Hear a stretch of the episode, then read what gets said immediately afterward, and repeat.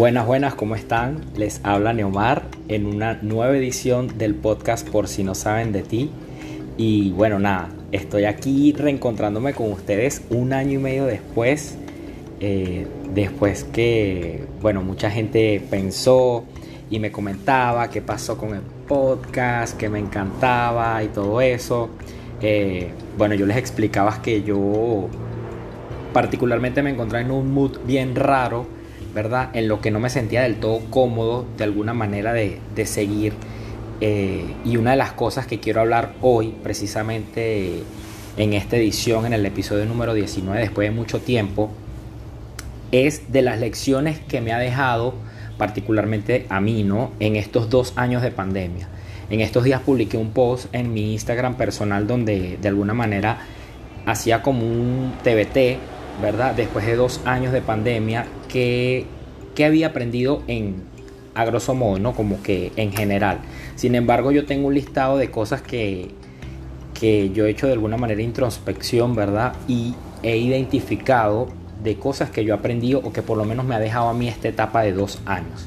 ¿Ok? Yo publicaba en ese post que dos años posteriores al todo este tema de la pandemia, porque se cumplían exactamente dos años que nos mandaron a nuestra casa eh, y la vida nos cambió, nos cambió un giro de 180 grados. O sea, el que te diga ahorita que no, mira, que yo mi vida la llevo normal, que yo he hecho todo exactamente igual, bullshit. Eh, porque de verdad que, que nos ha cambiado muchísimo a todos.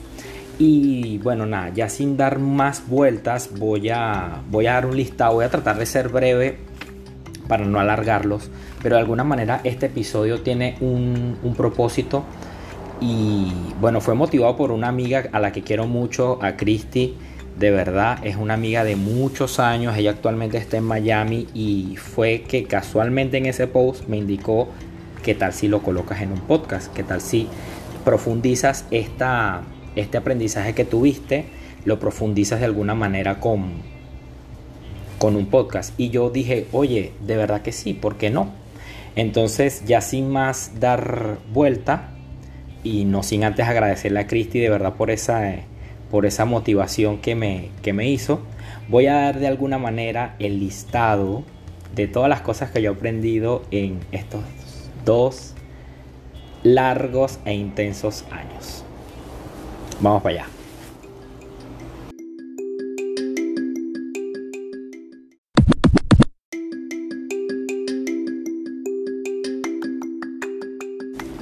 Ajá, mi gente, que no les comenté en teoría de verdad cuál era el propósito del episodio. Y de alguna manera lo que quiero es,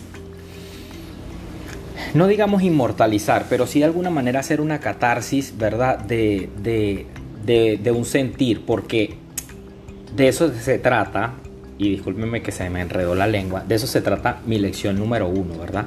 Eh, yo siempre me he caracterizado por ser una persona súper cerrada, súper cerrada en, para hablar, conversar, y de alguna manera yo agudicé eh, mi parte empática con mucha gente, ¿verdad? Y eso lo quiero poner como punto número uno, porque de verdad no estamos solos eh, mucha gente, y me involucro, mucha gente en muchos momentos eh, nos aferramos a un sentimiento de, de, culpa, de pena, y era excesivamente normal. Ojo, este episodio no tiene absolutamente nada que ver con tema de juzgar, aquí yo no voy a juzgar.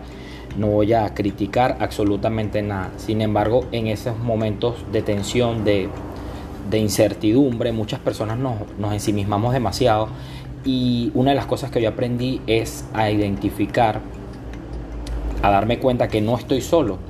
O sea, nadie está solo en la vida. Eh, simplemente es abrirnos un poquito más, eh, seleccionar a las personas adecuadas para contarles nuestras cosas, nuestros problemas, nuestras incertidumbres eh, siempre he dicho en mi vida que hay amistades para todo, hay amistades para la rumba, hay amistades para el deporte, hay amistades para, para, todo, para todos nuestros aspectos de la vida, para todo lo que queramos.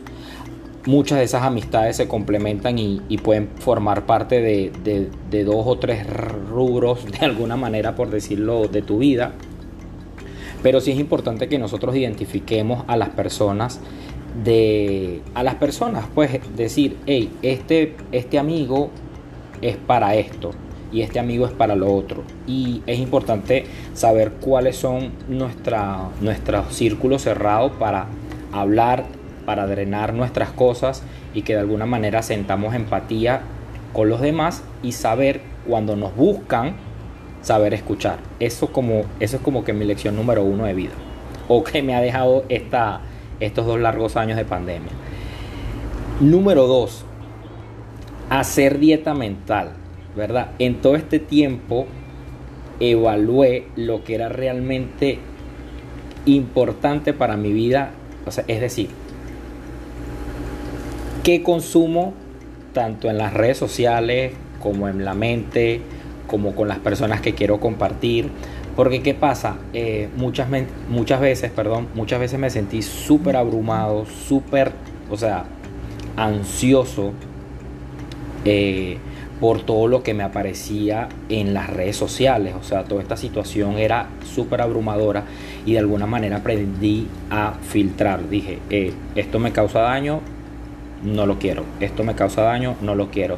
Esta persona está publicando mucha vaina que no me interesa un follow, o sea, o simplemente silencio a la persona porque de verdad si siento que no me está generando un contenido de valor, no me voy a poner en una guerra de que sígueme, me dejaste seguir, etcétera, pero sí filtrar bastante lo que es el tema de consumir mi información en Instagram y buscar la manera de que no me afecte. O sea, te estoy diciendo Instagram o les estoy diciendo Instagram, pero puede ser absolutamente todo con los grupos de WhatsApp, con la gente con la que compartes, con tus amistades, con tu entorno laboral, eh, es decir, con todo. Y con eso va el punto número 3, filtrar relaciones, valorar amistades, familias, momentos. ¿Ok? Porque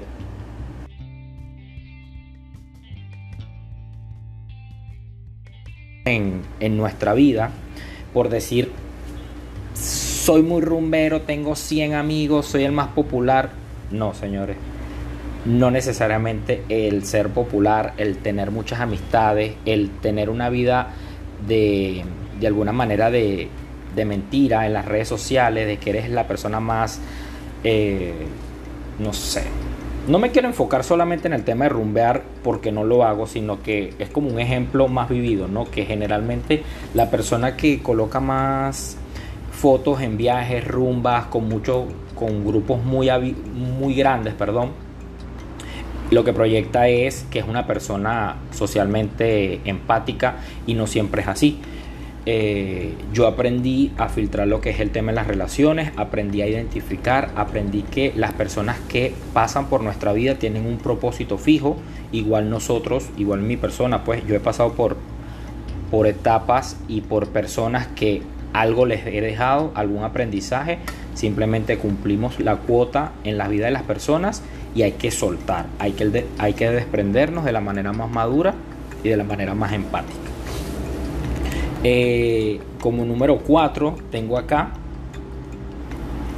darme permiso para reinventarme. Y esa, y esa palabra es trillada y, quizás el que me haya escuchado en otras oportunidades eh, me dice, pero ¿qué te pasó, Neomar? Si tú decías que reinventarse no era la mejor palabra porque, ajá, porque estaba de moda, pero es así.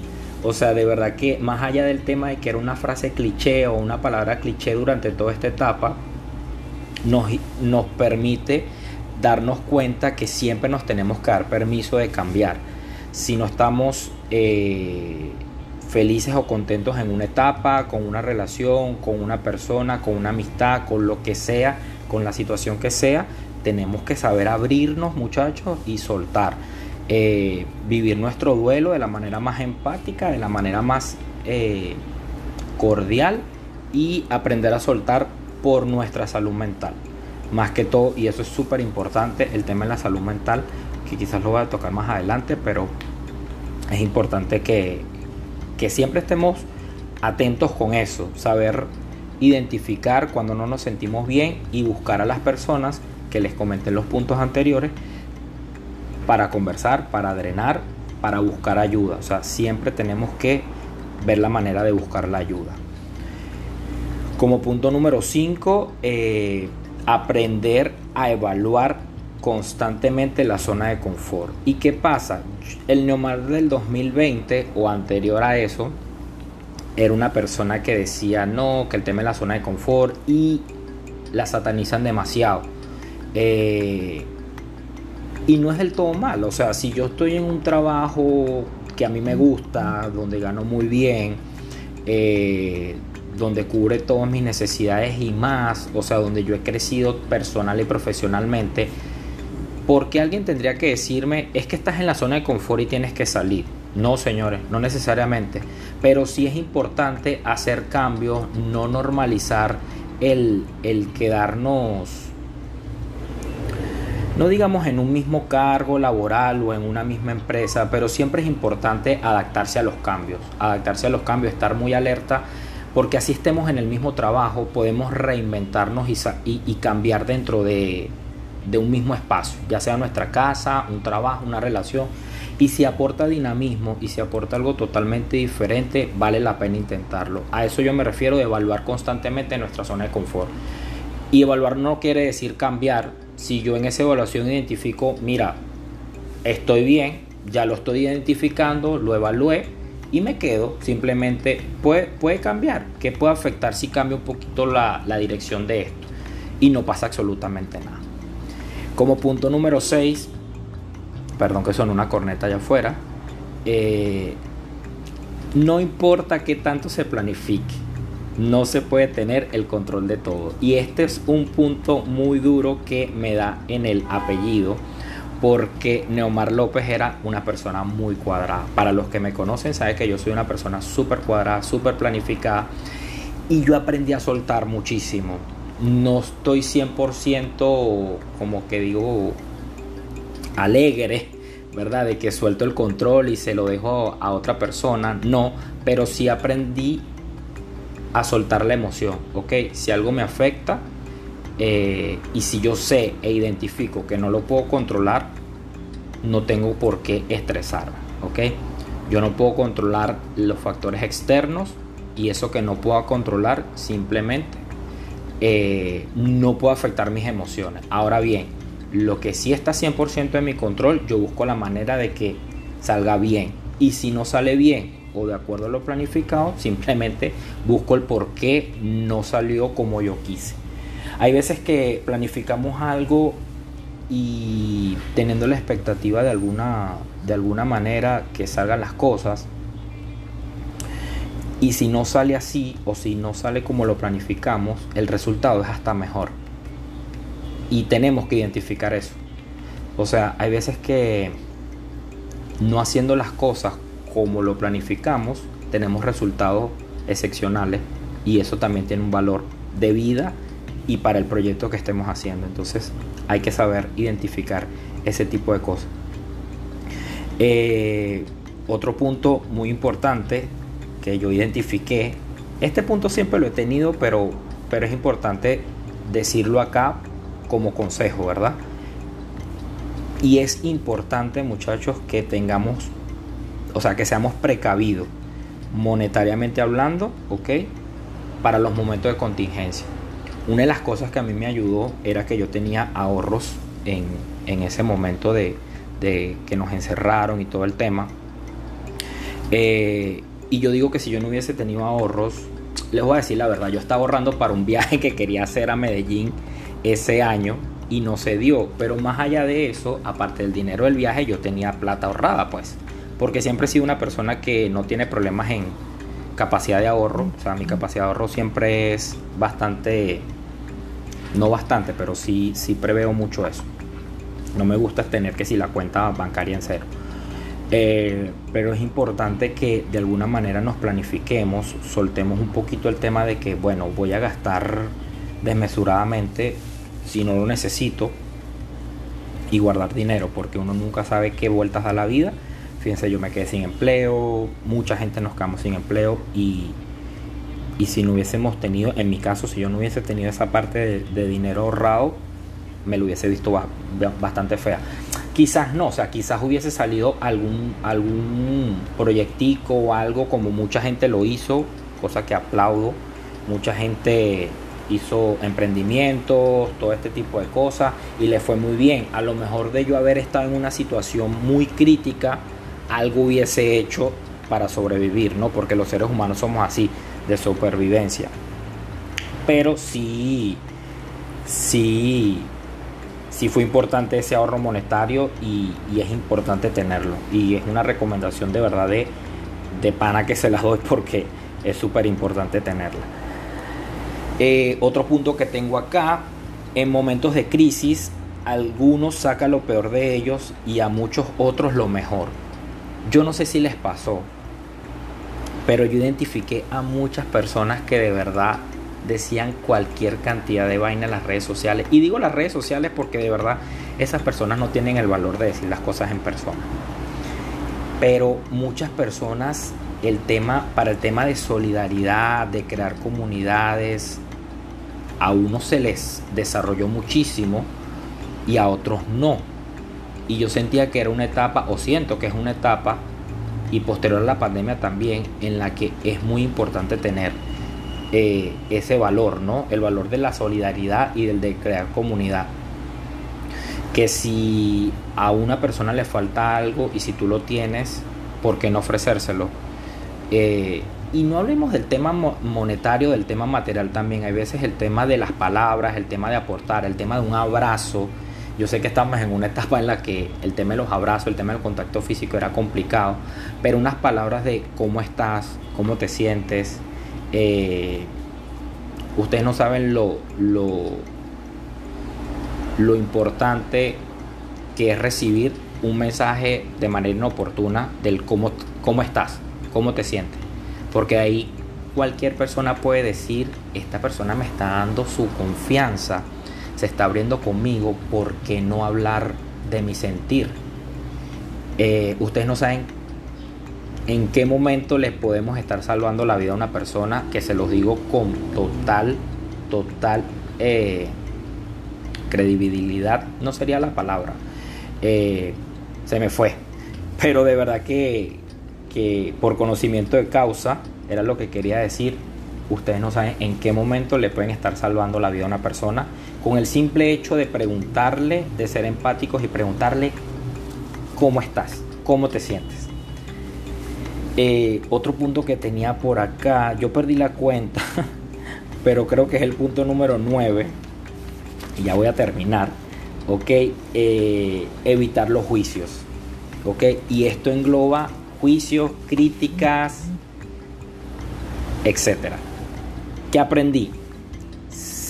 Si no hay nada bueno o constructivo que decir, no lo digamos de verdad que somos muy irresponsables al hablar, criticar sin tomar en cuenta el sentir de las personas. Y eso es algo, esa es una mala práctica del ser humano y yo reconozco que la tenía muchísimo. Yo era una persona como que digamos sin filtro. Y ser tan abierto con lo que tú sientes no necesariamente es positivo. Uno tiene que ponerse en los zapatos de las personas y decir, hey, si yo le digo esto a esta persona, ¿cómo se pudiese sentir? Y me llega porque de verdad, vuelvo y repito, era muy alegre al decir las cosas y entonces ahora le hago introspección a la frase, digo, ¿cómo suena en mi cabeza? Sonará bien si lo digo. Y una vez que yo haga toda esa cantidad de filtros, tac, lo suelto de alguna manera me aparto si me toca apartar y lo digo de alguna manera más empática. Y disculpen que diga la palabra empática o empatía muchas veces, pero creo que si estamos hablando de aprendizajes, eh, esa es una de las palabras que me resonó muchísimo, la palabra de la empatía, eh, y en la medida de lo posible trato de aplicarla, ¿ok? Más allá de decirla de la boca para afuera, trato de aplicarla muchísimo. Ok, y bueno, quería terminar por hoy y agradecer de verdad por las personas que me van a escuchar en este episodio.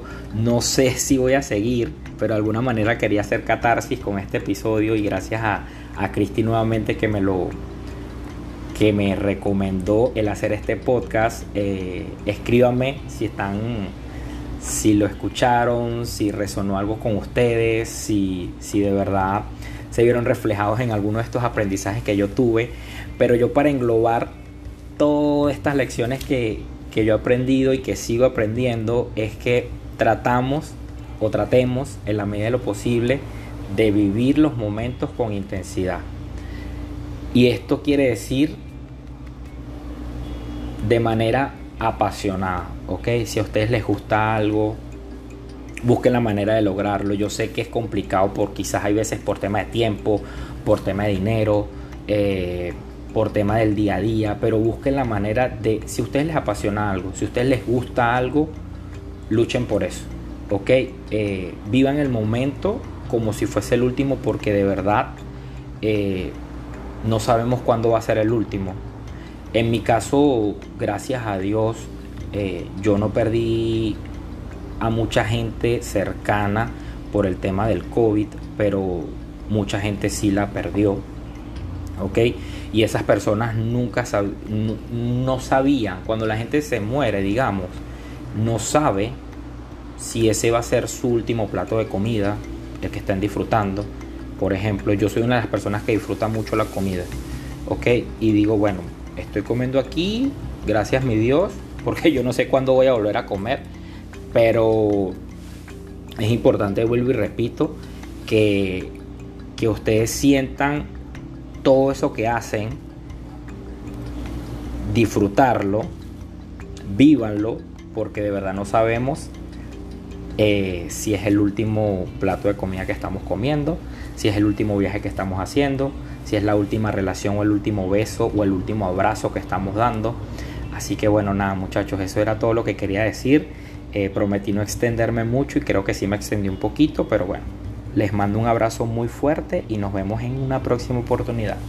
Chao, chao.